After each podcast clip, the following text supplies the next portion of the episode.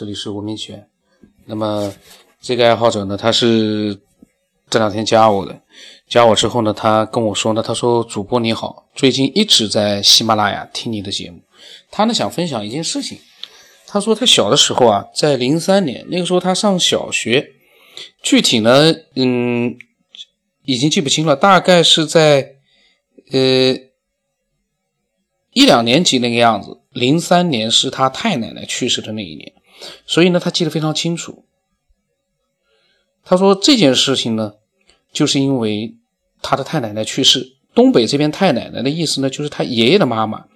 他说不知道您那边怎么称呼。他说是这样，我太奶奶去世的第，他太奶奶去世的第三天呢，就按照他们东北的习俗呢，就是下葬的那下葬的那一天。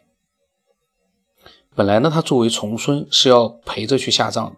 可是，在下葬之前的那天晚上，呃，他在他姥姥家住的。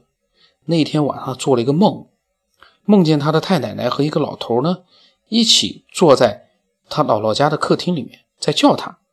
然后呢，他就走出去了。两个老人呢，很慈祥的看着他笑，然后就醒了。醒了以后呢，他的肚子就一直在痛，头也很晕，就没有办法去跟着下葬了。那么在姥姥家呢，他姥姥很迷信。就用他们当时农村的土方法立筷子，在装有水的碗里面立筷子，然后呢，念一些不要缠着他之类的话，什么渴了给你水喝，饿了给你饭吃，你快走吧之类的。那么他小的时候呢，他妈妈经常也给他做这些，就是呃土方法的这种这个法术吧。然后呢，有的时候立的呢是鸡蛋，后来呢筷子有没有立起来，他记不清了，因为。他认为真正灵异的事情呢，不在这里，在后面。就是呢，他梦中和他一起的老头呢，看到那个老头。到后来，他在亲戚家里面呢，无意当中看见一张照片，就是他梦中的老头。然后他奶奶说，那个就是他太爷爷，因为他太爷爷去世的很早，他没出生就已经去世了，所以他根本没有见过他太爷爷长什么样子，直到看见这张照片。才知道他梦中的老头呢，就是他的太爷爷。灵异就在这里，因为他原来根本不知道他太爷爷长什么样子，但是在梦里面却梦得那么真实。后来呢，他就说给家里面人听，他奶奶说呢是他太奶奶、太爷爷呢来接他太奶奶过去，而他太奶奶呢生前最喜欢的小孩就是他，临走的时候呢就来看看他，很灵异。嗯，他这二十几年呢。唯一的一次灵异事件呢，到现在他还记得很清楚。呃，我跟他讲，我说多讲讲，因为当时呢，我看他写的很多，肯定是个灵异的故事。我呢细节没有看得太清楚。现在我看了之后呢，我就在想，这么多的爱好者，他们真的是有那么多的一些让我们普通的这种没有经历过的啊，感觉很灵异的事情，但是呢，又是那么的真实。因为我不相信这个爱好者，他没有事情，他听了节目之后加我来讲这么一个写了那么多的字来讲一个他编出来的故事，我不相信，因为呃一定是有这样的事情。那这样一来呢，就带来了一个问题，就是我在之前节目里面讲到过的，嗯，难道梦里面是另外一个世界吗？在他的梦里面。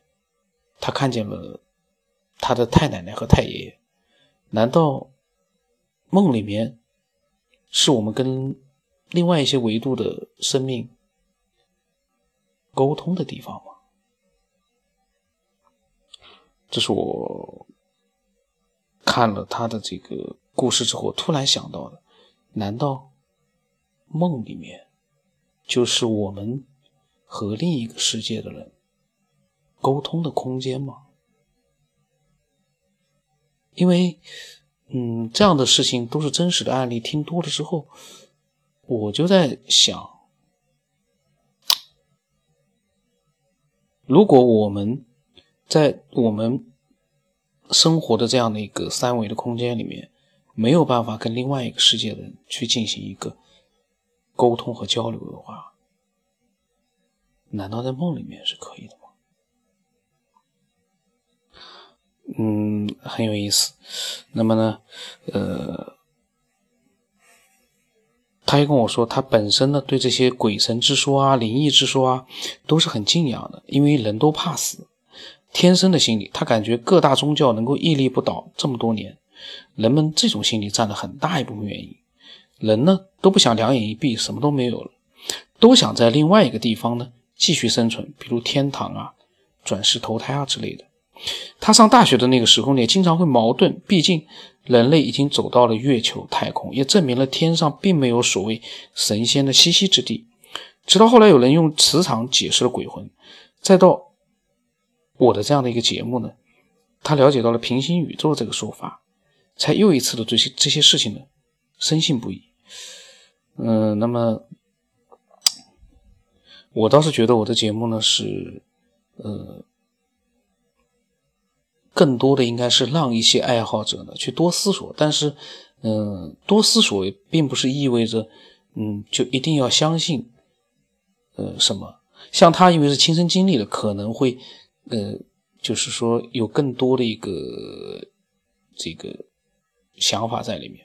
像我们没有经历过的话，我们可能，嗯，只是开拓了一下我们的思考范围吧。我在想。他说还有一件事情呢，就是听他父亲讲的。他父亲呢在政府工作，有一次他陪领导去他们那边所谓的一个大仙家，就是嗯，他们东北的出马仙。那个人呢，请神上身之后五分钟就能够说出嗯那个人家里面的所有的情况，比如说你们家的门朝向，一进门哪个位置都有些什么东西，几乎呢一说一个准。这个他就感觉很灵异，但是呢，毕竟是他爸爸回来转述的，具体细节呢他也不清楚，只知道大概是这样的。他爸爸呢亲身经历，包括他们领导都特别惊讶，而且呢，那个大仙算出一些领导的一些只有他自己知道的事，这种情况真的没办法解释。那么像这样的一些灵异的事件啊，有的时候我都心情很矛，我挺矛盾的，就是因为我们没有经历过，那听到了之后呢，就有的时候会在想。嗯，我相信他是真实碰到的。可是，嗯，如果说你说听了这样的一个故事，我就百分之百肯定的说，嗯，是不是真的？嗯，有什么样的一些东西很矛盾？因为真的有的时候有这些东西没有经历过的，很难去想象，很难去想象。嗯，所以呢，呃，相对于这样的一些灵异的事件。可能有些新的爱好者听到了就会说：“这这都是些什么事啊？都是都是一些什么人啊？在讲这些故事。”因为有的人他这个可能真实的东西，他们可能接触的太少了，他们可能网络上看到的都是一些传来传去的一些事情，里面有真实的，也有一些呃瞎编乱造的。但是呢，在我们这样一个节目里面，都是爱好者。他亲身经历的，或者说是自己的家人亲身经历的，所以呢，他的真实度呢会很高。然后呢，想法也都是他们自己的想法，所以呢，在这样的一些内容里面，呃，刚听到的一些听众可能没有感觉，可是经常听的人听多了呢，一定会跟我一样有一种感觉，就是一直会问一个自己一个问题，就是。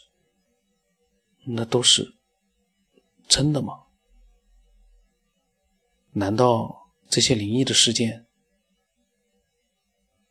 真的就是发生过吗？嗯，这个不知道该说什么了。嗯，希望呢，听到这个节目又有自己的一些真的很灵异的一些事件的。无法解释的一些事件的这样的一些经历的爱好者呢，能够把它发过来，让更多的人了解更多的真实的这样的案例。那么，让我们这些天马行空的人呢，在这些真实的案例下面呢，去发挥一些比较合理的那种想象力。呃，那些伪科学呢，我一想到伪科学，我心里面就。很矛盾，因为他们又要听我的节目，然后呢，他们呢又不理解节目里面的真实，他们都自以为很懂科学，然后呢，啊，想到他们，我就觉得有的时候很无语。这个是一个真的是没有办法躲避和屏蔽的这样的一个呃无聊的存在。这就是我对伪科学的看法。那今天就到这里吧。我的微信号码是标 S 八不让什么八。嗯，欢迎大家把自己的亲身的一些经历呢都告诉我。那今天就到这里。